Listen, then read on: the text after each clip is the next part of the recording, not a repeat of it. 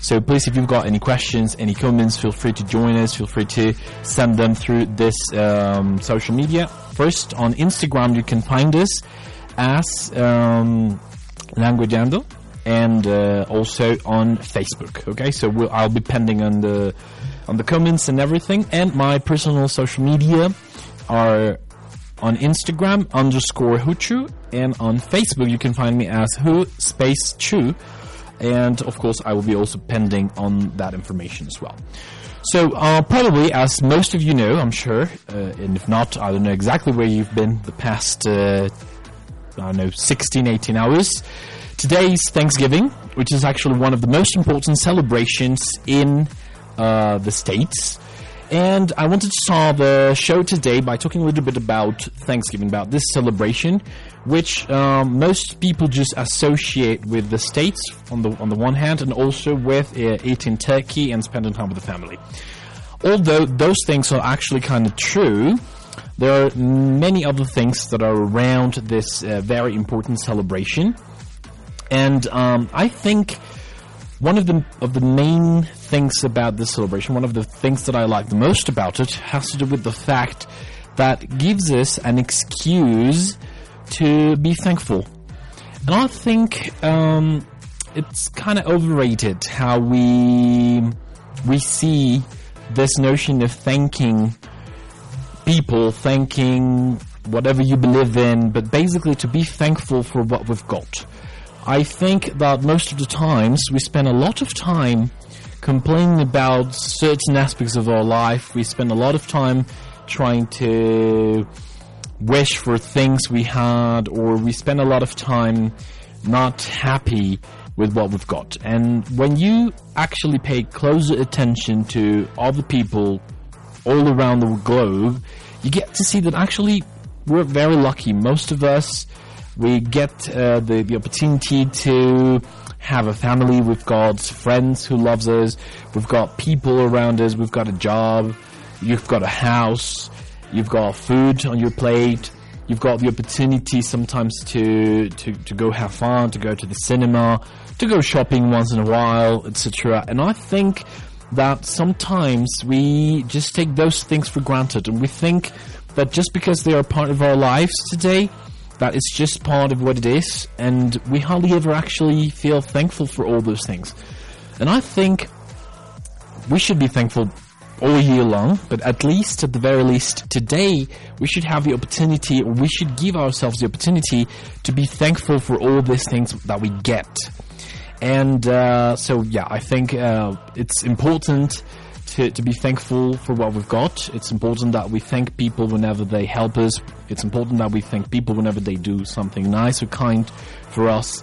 And in general, I think that uh, it's quite important to to be thankful for everything that's around us and to thank people whenever we get something special coming from the other side. So don't forget that all these things will definitely uh, are definitely part of the kind of things that makes our lives easier and more fun and more enjoyable. And we need to, to really be thankful because there are millions of people out there who actually got nothing. So whatever you've got, it's a great way to start and being thankful for that. It's definitely the way to go. And uh, that being said, uh, I wanted to share with you some information about Thanksgiving for us to know a little bit about this celebration, this holiday, which is very, very popular in the States. And although, and that's the first thing I want to share with you, um, the US is not the only country where they celebrate this. As a matter of fact, um, some of the countries, such as Canada, uh, some Caribbean countries as well, they celebrate it. But to my uh, amazement, I found out that uh, countries such as Japan and Germany, they actually celebrate Thanksgiving. Of course, it could be for different reasons, and uh, some of these celebrations actually take place on a different date, and I'll address that aspect a little bit later. But first, we need to understand what are the origins of Thanksgiving. Um, where does this celebration come from, or how come it has become one of the most popular and most important celebrations in the States? As a matter of fact, uh, having lived in the States for a while, I got to see how important is Thanksgiving actually, I would dare to say that for some Americans, Thanksgiving is way more important than Christmas. It's okay to to be out, not to visit your parents on Christmas, but it's unforgivable not to, to spend this celebration with family. So actually, Thanksgiving is one of the most important celebrations in the States, and it gives the perfect excuse to people to get together. And uh, all the celebrations, yes, of course, they, they are fun and, and they are other moments in which we can be with our family and with our loved ones. But the one that it's almost mandatory is Thanksgiving. And well, where are the origins of Thanksgiving? Well, we need to understand a little bit about the history. Uh, I'm sure you are well aware of the, the United States. The United States were colonized by people who came from England. When they got to this new lands, to these new territories, one of the things they were struggling with was basically surviving. But by the time they got here, they kind of cope a little bit because uh, the weather was still nice, if I may say. But uh, a couple of months later, things started becoming a bit more complicated. As you know, winter in the north of this continent, basically in the States and Canada, could be really, really cold, and it could actually provoke some major damages to people and, of course, to to, to the environment, etc., which represents not having enough uh, access to food, to shelter, and to many other things that, of course, are crucial for survival. We need to understand that the year I'm talking about is back in the 1620s, so over uh, 400, almost 400 years ago. And uh, back then, this uh, pilgrims who were trying to survive, actually, not all of them made it by the end of the winter. Um, according to statistics, it's believed that almost half of the population was killed, or I mean, basically through or by cold, and they were dead by the end of winter. So after winter, pilgrims were really worried about their conditions. They were concerned about their future because they didn't know what what was going to happen next, and they basically were really concerned about whether staying in these new lands, but that were kind of harsh, and where they were unable to survive uh, and to to get the things they needed. But then they um, thought of ways to, to come across this situation. And basically, what they decided to do, they uh, offer um, how can I say, like some peace treatment with the Native Americans that, that were living nearby this area. And uh, after this peace treatment that they um, somehow agreed to, natives taught them how to fish, how to hunt, and how to plant. So before, or uh, yeah, before the coming winter, the the 1621 winter, Native Americans uh, taught and helped uh, pilgrims discovering or at least uh, mastering these survival skills, which are crucial, of course, when you're trying to to to get through any rough time. And uh, so winter came, but before this uh, winter, this 1621 winter, uh, the harvest season was a complete success. They got actually quite enough food, enough animals, enough uh, how can I say supplies for the, for the whole winter, and um, as a gesture to show their gratitude, to show how thankful they were for everything the Native Americans had taught them, they prepared a feast, they prepared dinner, and they invited Native Americans into this dinner. And that was the very first Thanksgiving dinner that was uh, celebrated in the States. It was back in 1621, almost 400 years ago. And um, afterwards, of course, it became a, a tradition, and I'll get to that part in a bit later. But the most important thing here is that the nature or the origins of this uh, holiday rely on the fact that pilgrims were grateful for everything they got thanks to Native Americans, having taught them everything they needed to survive and to get the supplies, which will help them make it through the whole winter. So the spirit, the origin of Thanksgiving has to do exactly with what I was telling you earlier. The fact that we have to be thankful for everything we've got. Imagine how these pilgrims felt right in the middle of a new land, having nothing, and seeing their relatives, their children, their parents, their grandparents dying all around because they didn't have enough food, enough water, enough supplies to make it through the cold and terrible and harsh winter that was definitely affecting them. And of course, um, they decided to to to throw this feast in the um, how can I say it in the most um, or the greatest gesture they could by sharing everything they got uh, after they had used all the techniques and and the um, the strategies that Native Americans taught them. So that's pretty much the the, the very beginning of the celebration. Although uh, after this Thanksgiving dinner, many other Thanksgiving dinners were celebrated and were thrown around the whole country of the United States, and also I would say in the whole continent, North America. Uh, also in Canada, this uh, Thanksgiving dinner started taking place. It wasn't until the 1700s when it was made an official celebration date for all the 13 colonies of the United States. So, yes, of course, this um, first Thanksgiving dinner I was telling you about was not the the um, the the one that took place all over the 13 colonies. It was probably just in one of them, and then of course uh, they they started sharing all this knowledge and this tradition, etc. But it wasn't until almost uh, 80 years later that it became an official celebration all over the 13 colonies. Yet we are still not talking about a country as such. When we talk about the colonies, of course, we talk about this. Um, uh, it's east, northeast uh, region in the in what today we call the United States of America, and um, of course during a couple of hundred uh, more years, a lot of things happened until the the United States as we know them today were born.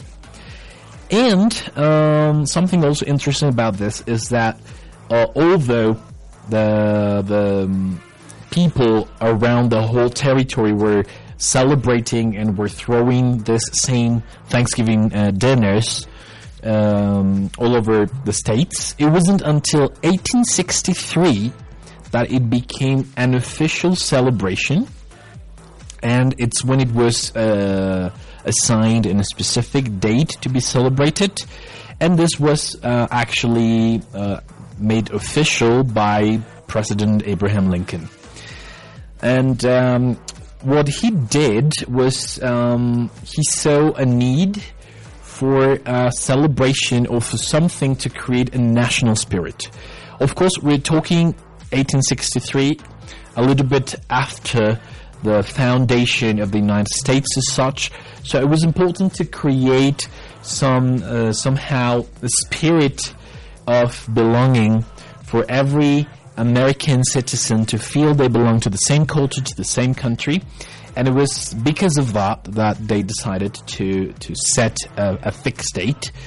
And it was also used as an excuse to celebrate as well uh, the victory of the, the American troops over uh, the British troops.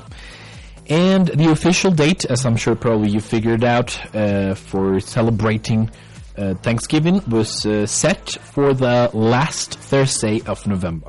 And today being the last Thursday of November, it's when uh, we got to celebrate it. And um, what are the typical things to do on Thanksgiving in the United States? Well, uh, over the years, many other traditions were were somehow added to the celebration, and of course, um, different approaches to it, and to to show um, their spirit for Thanksgiving. And it was back in 1920s when they officially began the the Thanksgiving football match.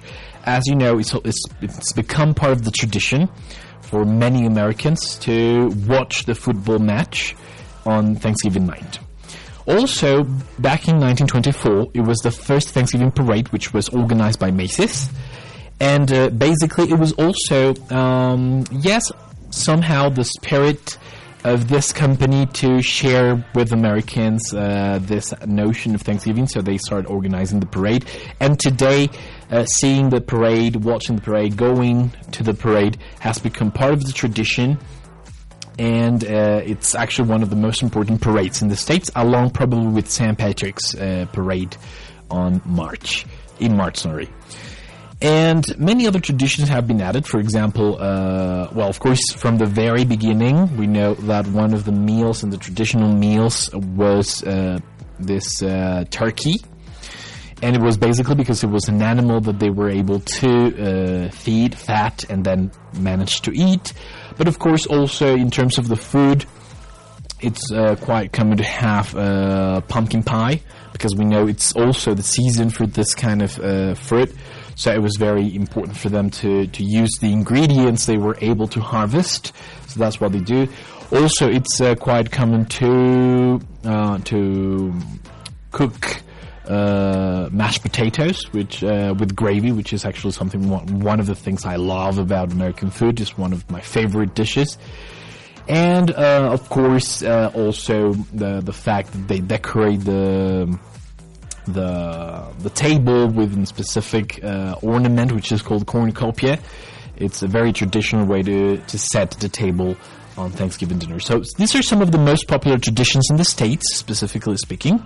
But as I told you before, this uh, is not only celebrated in, in the States, it's also celebrated in Canada, but in a different date. It's actually on the second Monday of October. So we could say it's uh, about a month and a half earlier, but around pretty much the same uh, season.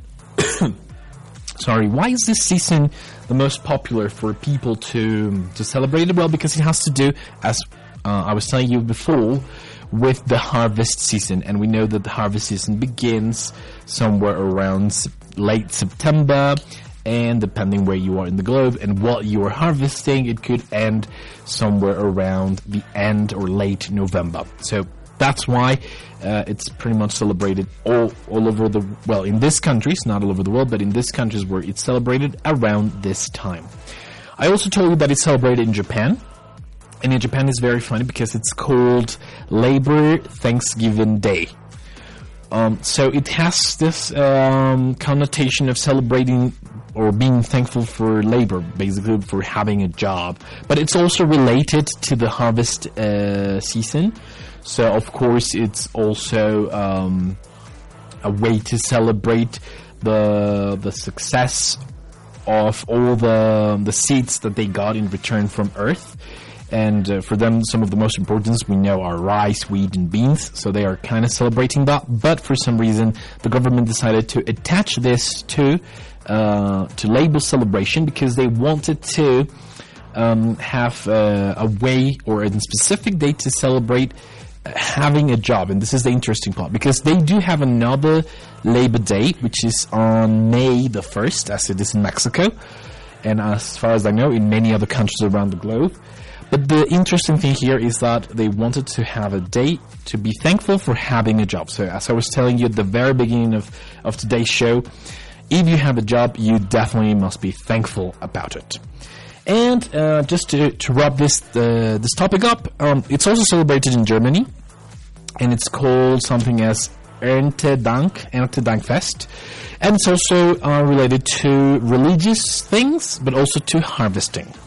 And the way they celebrate it, uh, they also celebrate in October, like uh, like they do in um, in Canada. And um, the way they celebrate it, well, of course, they uh, outside of churches, uh, like here in Mexico sometimes, they have uh, music, dancing, food, and uh, somehow kind of a festival. So that's the way they celebrate it in Germany. But as you can tell, this um, notion of having a day or a specific day to, to be thankful for everything you've got is a popular holiday all over the world. And I think that even if it's not a typical day in Mexico, we should somehow celebrate uh, Thanksgiving as an excuse to, to, to be able to thank uh, or to be thankful for everything we've got. So, this is uh, something I want to share with you, of course, based on today's um, celebration in the States. And the first song that I want to play, actually, the name of it is Thank You. Uh, I'm sure you've all heard it. It's uh, by Dido. And this song was a hit back in the 90s. It was released in 1998. And um, basically, it this Dido talk, uh, talking about or singing about being thankful regardless of having a terrible day or when everything seems to fall apart. But when you have that one person that still makes you feel everything's going to be okay, and then you have to be thankful for that. And it's exactly something I was sharing with you. Sometimes just being thankful to have friends, family, or someone to love, definitely, and, and who loves you back, of course, definitely gives a, a great excuse to be thankful. So, um, just to, to wrap this thing up, uh, Dido was here uh, just a couple of days ago. Well, actually, more than a couple. It was in November the 10th and I heard there was a great concert. So, well, uh, I leave you with uh, Thank You by Dido.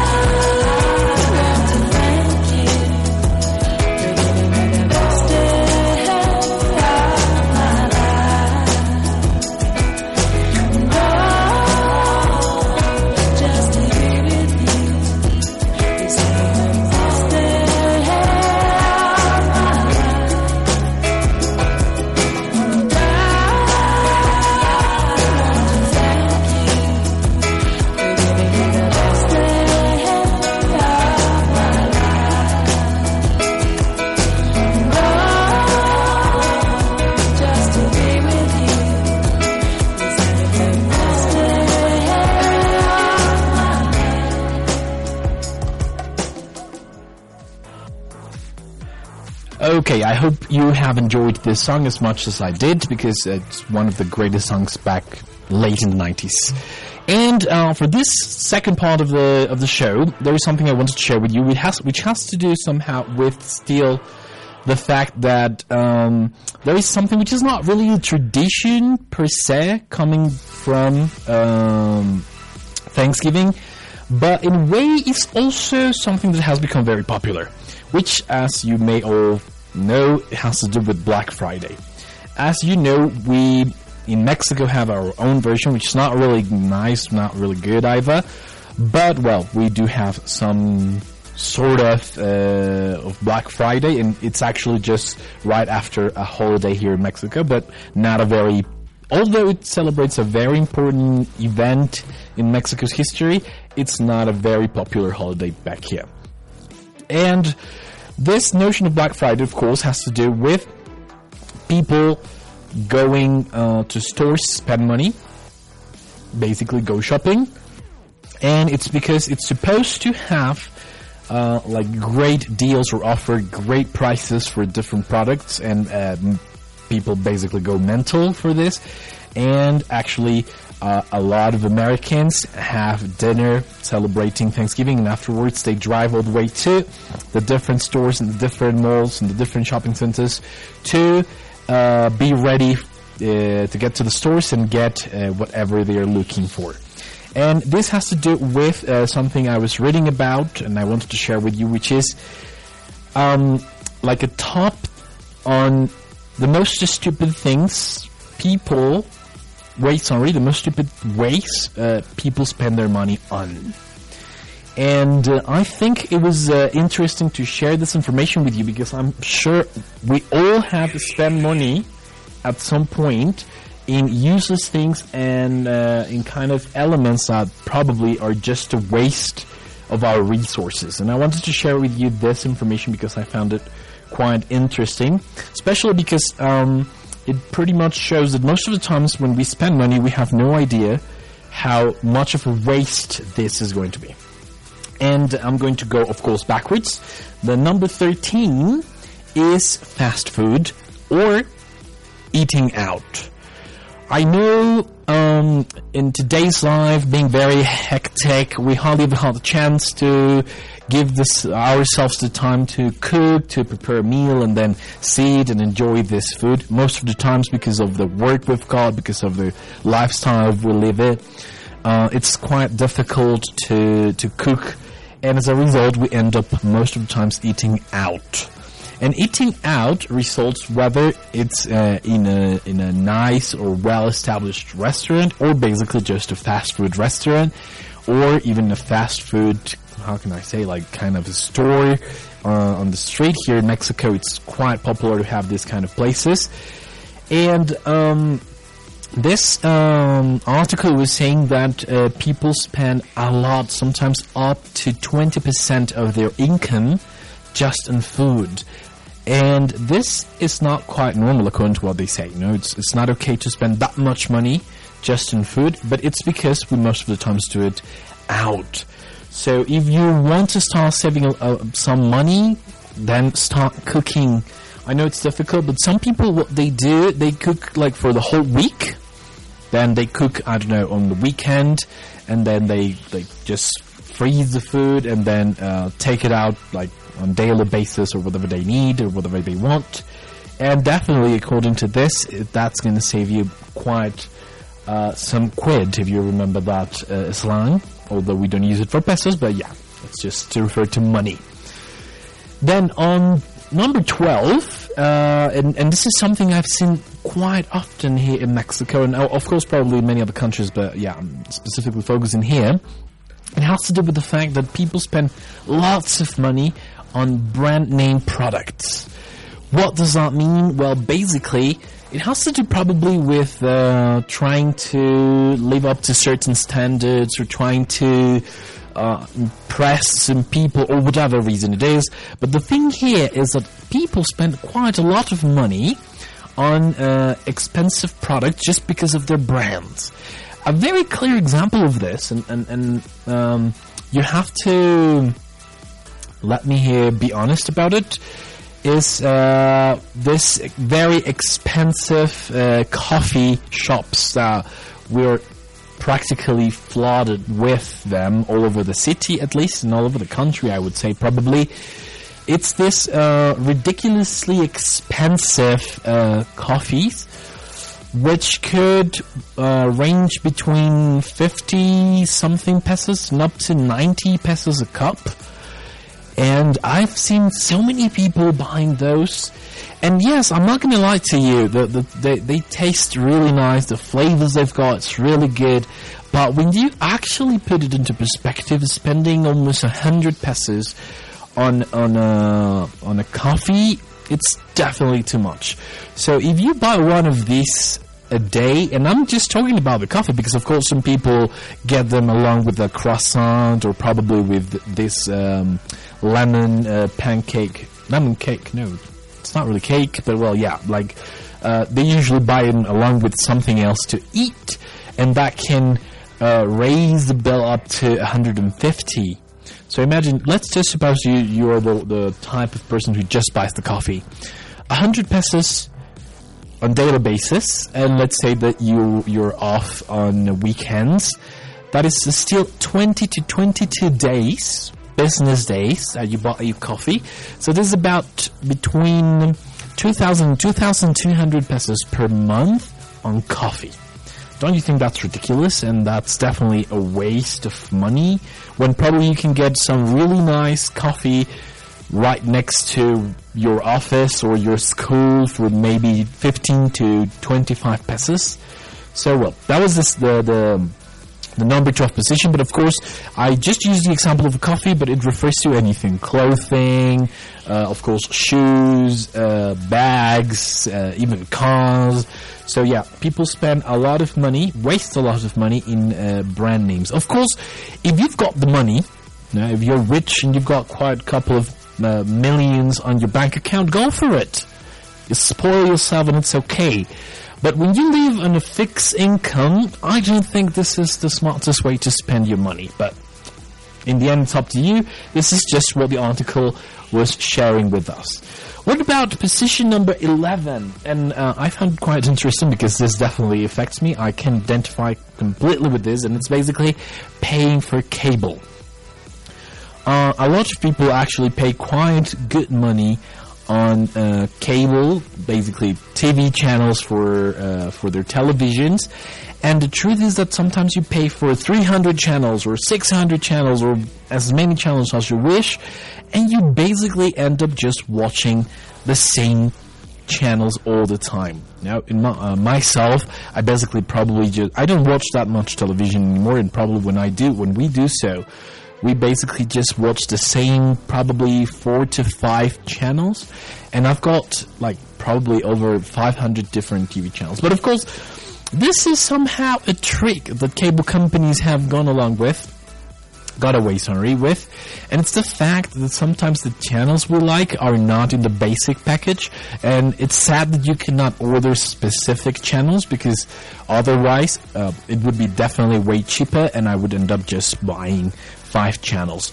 What's the alternative? And that's something that, of course, younger generations are doing to to to pay um, for some specific platforms. You know, the popular ones. Uh, in this case, for example, Netflix, Amazon Prime. Uh, even uh, the new one, which was the Disney platform or Apple TV, and, and all these things. The, um, these platforms that provide with entertainment but it give they give you the opportunity and the possibility to choose among a huge catalog of series, movies, documentaries, etc. And then uh, you sp- you spend there probably a fifth or at least a third, depending on which platform you're going for, of what you actually pay for cable. So according to this, um, paying your cable bills is definitely definitely a waste of money. What about position number ten? Um, yeah, and, and also this one, I laughed when I read it because I've done it, so definitely been there, done that. And it's paying for app purchasing. And this definitely has to do, of course, with uh, paying for your music provider. I don't know, for example, uh, what's called? What's the name of this one? Spotify or the the Apple one, which I just read. I think it's Apple Music. I think.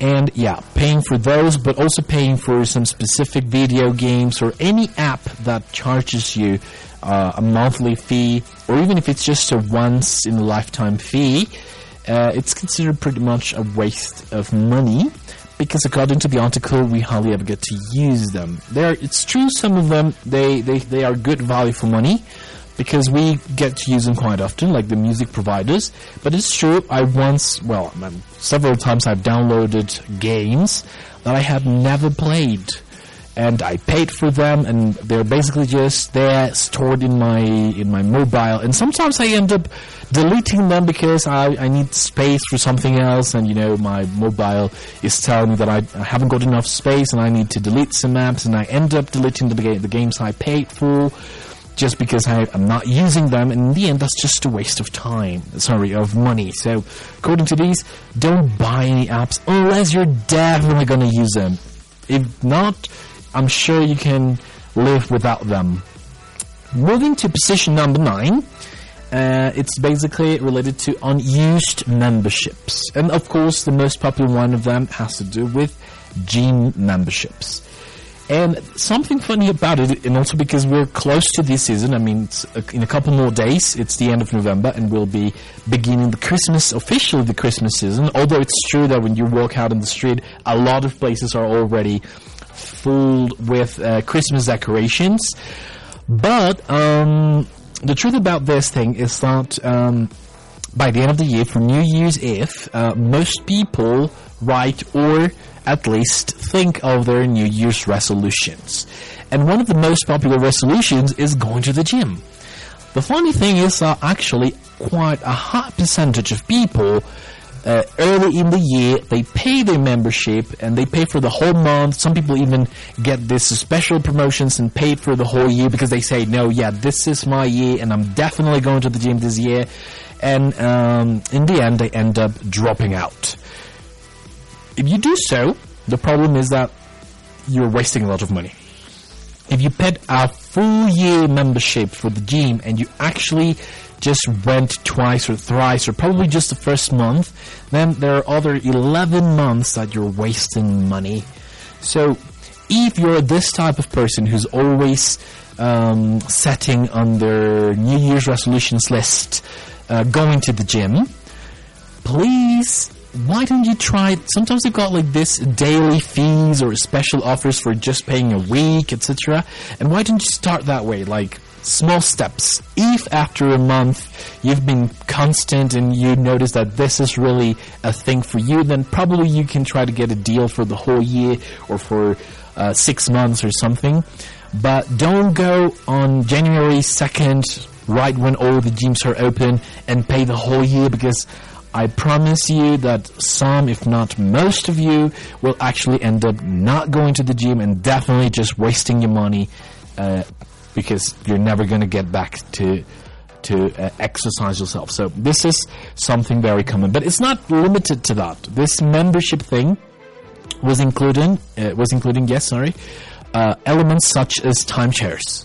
You know that uh, some people are always offered these great deals, these great opportunities for you to pay a couple of thousand pesos uh, uh, per year, and we got the chance to use a house, a flat, uh, a hotel room somewhere in the world uh, for I don't know, like for three days or five days, and you get to choose when. And the truth is that actually quite a lot of people who have timeshares, they hardly ever use them. And they keep paying them because they expect to go at some point in their life, but the truth is that that day never comes. And then probably sometimes some of them actually don't even get to, to go to these places ever because yes, having a, a timeshare, I don't know, um, in the in the Swiss Alps probably is nice, and, and I would love to go, but I need to consider the, the all the other expenses on the side. Probably I already pay my timeshare, and I I've got a place to, to to arrive, so I have a home, I have a shelter to go to.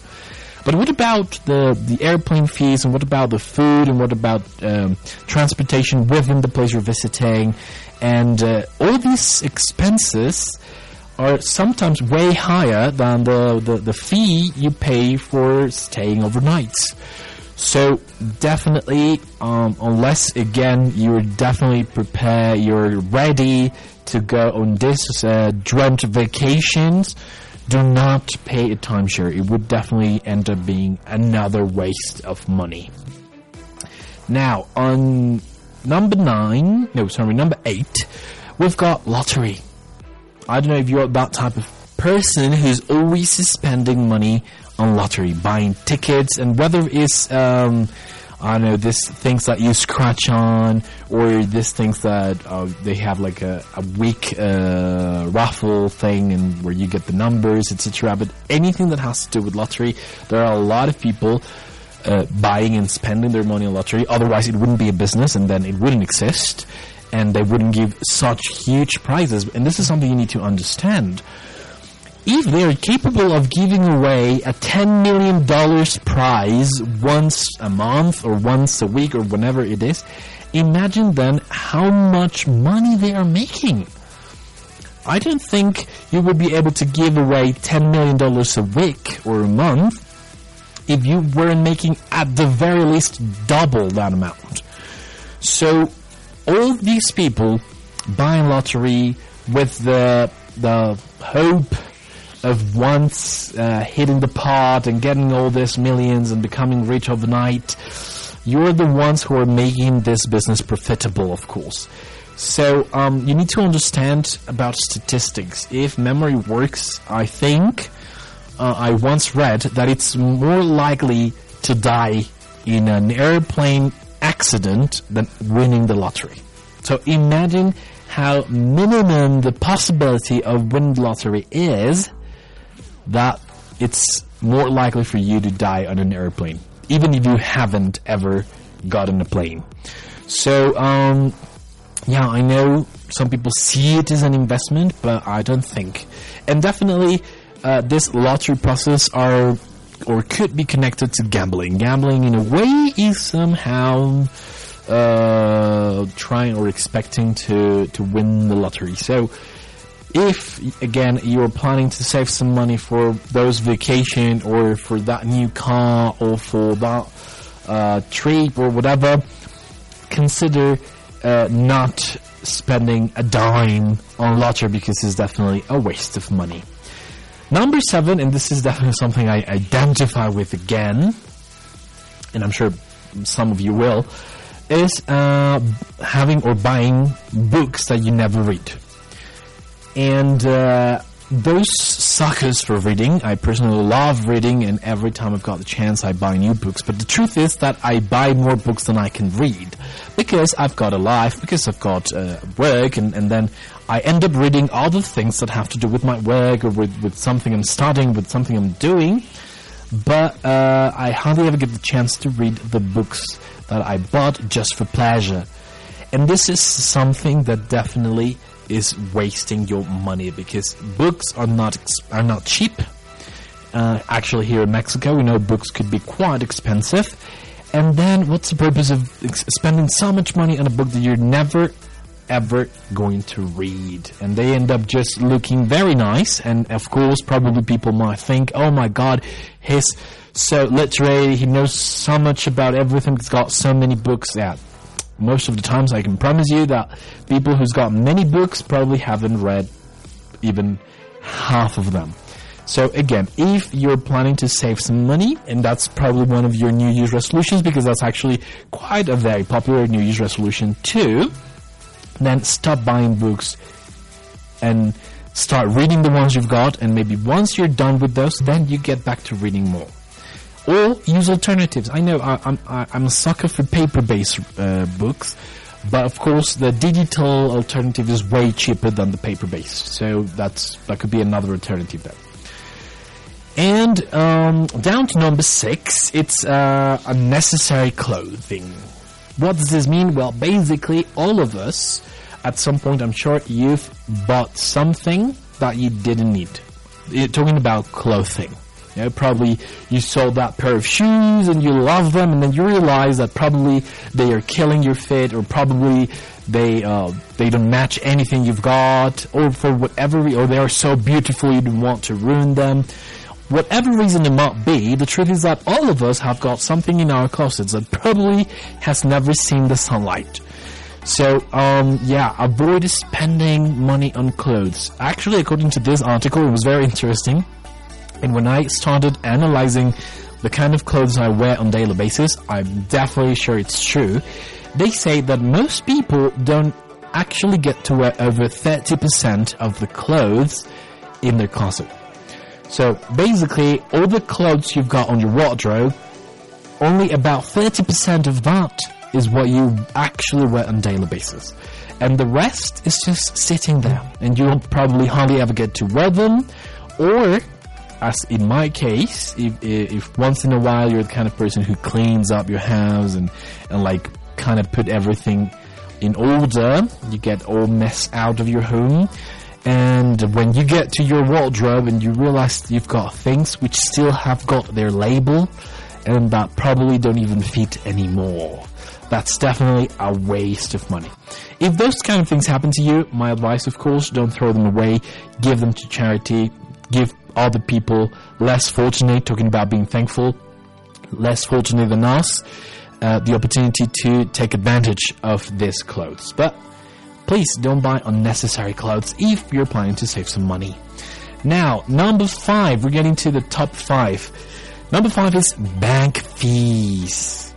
And this is something that I've seen quite often here in Mexico. It's very popular that uh, for whatever reason you don't plan your day very well and then you need to withdraw some money and because you don't have any ATM which belongs to your bank anywhere around you or nearby, you end up going to another bank's ATM, which charges you 17, 22, or even 27. And I think I've seen some uh, ATMs charging up to 30 pesos fee for withdrawing in those ATMs.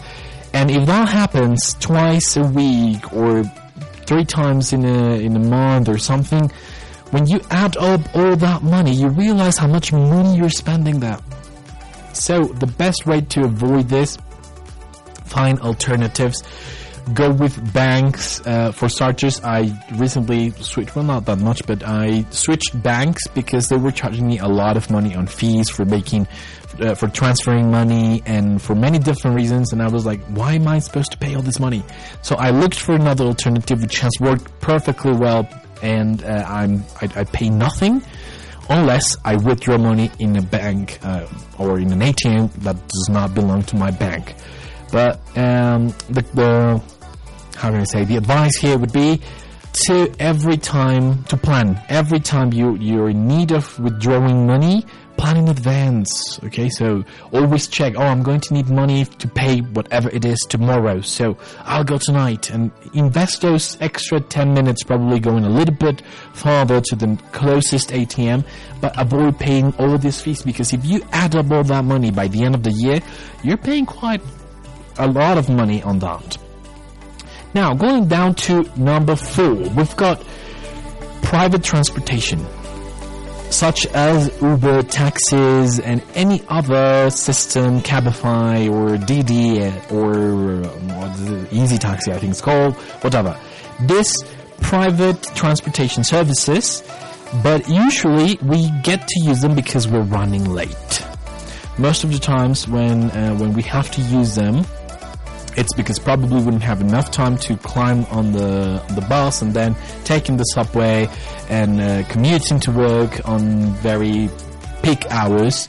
That definitely affects our timing of arrival, and then we decide to jump in into whatever app or cab or whatever is close, and then you end up paying a lot of money. You know, as a matter of fact, I know some close people who spend a lot of money on those services, uh, and just because of that, just because they are always, always running late. So um, a way to avoid this is plan ahead. Try to consider that you live in a hectic city and that you need to consider quite a lot of time invested in commuting on a daily basis. So that would definitely be a way to reduce expenses. And of course, it also will reduce a lot of stress. A lot of people are under a lot of pressure and stress because they're always running late again. And sometimes, believe it or not, this is just because they decide to set the alarm 15 minutes later. Really, people, 15 minutes don't make any difference when it comes to waking up really early in the morning, but they do become very handy and they make a huge difference in this crazy city when it comes to uh, being stuck in traffic, commuting, etc. So, if you become more punctual people, you will be saving quite a lot of money and a lot of stress to yourselves.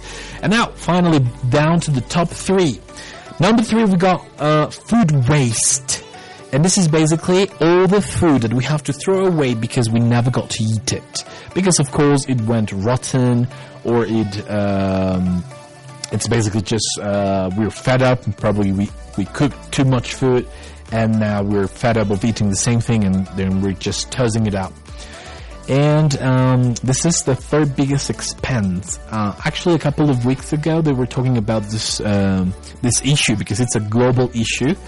How much food we're wasting worldwide, and they actually got to estimate that most people, average people, waste 30% of the food they buy. 30% sorry, it's too much when you transform that into money. Imagine how many quid that would represent. And on the other hand, it has to do also with the with all all poverty and all um, starvation issues that we're facing as society in the world, and some of us, if not probably most of us, spend uh, waste sorry 30% of all the food we've got. This could be easily overcome if you start planning ahead. Plan what you're going to eat, plan the food you're going to prepare, the food you're going to cook, and that definitely is going to save you a lot of money. And then number two, basically on sales, and this has to do with Black Friday. Most people go on Black Friday without knowing what they want to buy. They just go and say like, "Oh yeah, surprise me. Let me see what you've got. What are your promotions?" And based on that, they make those uh, dumb decisions of buying stuff that probably they don't need. We need to understand that companies are always trying to trick us. Sometimes they say something is on sale and it's not really, or you're just basically saving yourself, I don't know, three bucks, and in the end, it's not something you actually needed or even wanted. So it's very important that you also plan ahead whenever you're considering buying something. Start checking the market, start comparing prices and if possible, wait until you you've got the money to do so because this leads me, leads me sorry to the number one biggest way of or and stupidest way to spend your money, and it's credit. Credit is a good tool, but when you're going to buy goods that will last for a very long time and that probably are very expensive and you cannot afford on your average income. For example, a house, a car, but if it's not necessary, don't use credit. Avoid using credit. Whenever you buy something using your credit, you end up paying sometimes as much as twice as the price you would pay. Instead, save. Save the money, wait six months, and then once you've got the money, pay for it. Um, otherwise, you end up paying a lot, a lot of money uh, because you have to pay the banks for for giving you their money. And some people, believe it or not, even purchase or do their their grocery shopping with credit cards. That's the stupidest thing you can't do. So don't forget, try to save, buy things when you've got the money, and avoid paying credit. And, uh, well, people, actually, we basically just got to the end of today's show. Uh, I want to thank you very much for joining us today. And uh, I hope that you find this information useful, interesting, and I'm sure that some, if not all of you, probably identified with at least one of these situations, which I'm sure we all have been through. Thank you very much for joining us today. My name is Huchu. You can find me on my social media as Huchu, or, or more specifically on Instagram as uh, underscore Huchu, on Facebook as Huchu, and you please uh, follow us on Instagram uh, at Languageando, and you can find us on Facebook at Lang- as Languageando as well. Thank you very much, and have a great evening, everybody, and happy Thanksgiving to you all. Volver a escuchar todo el programa, está disponible con su blog en ochoymedia.com Y encuentra todos nuestros podcasts de todos nuestros programas en iTunes y TuneIn Radio. Todos los programas de ochoymedia.com en la palma de tu mano.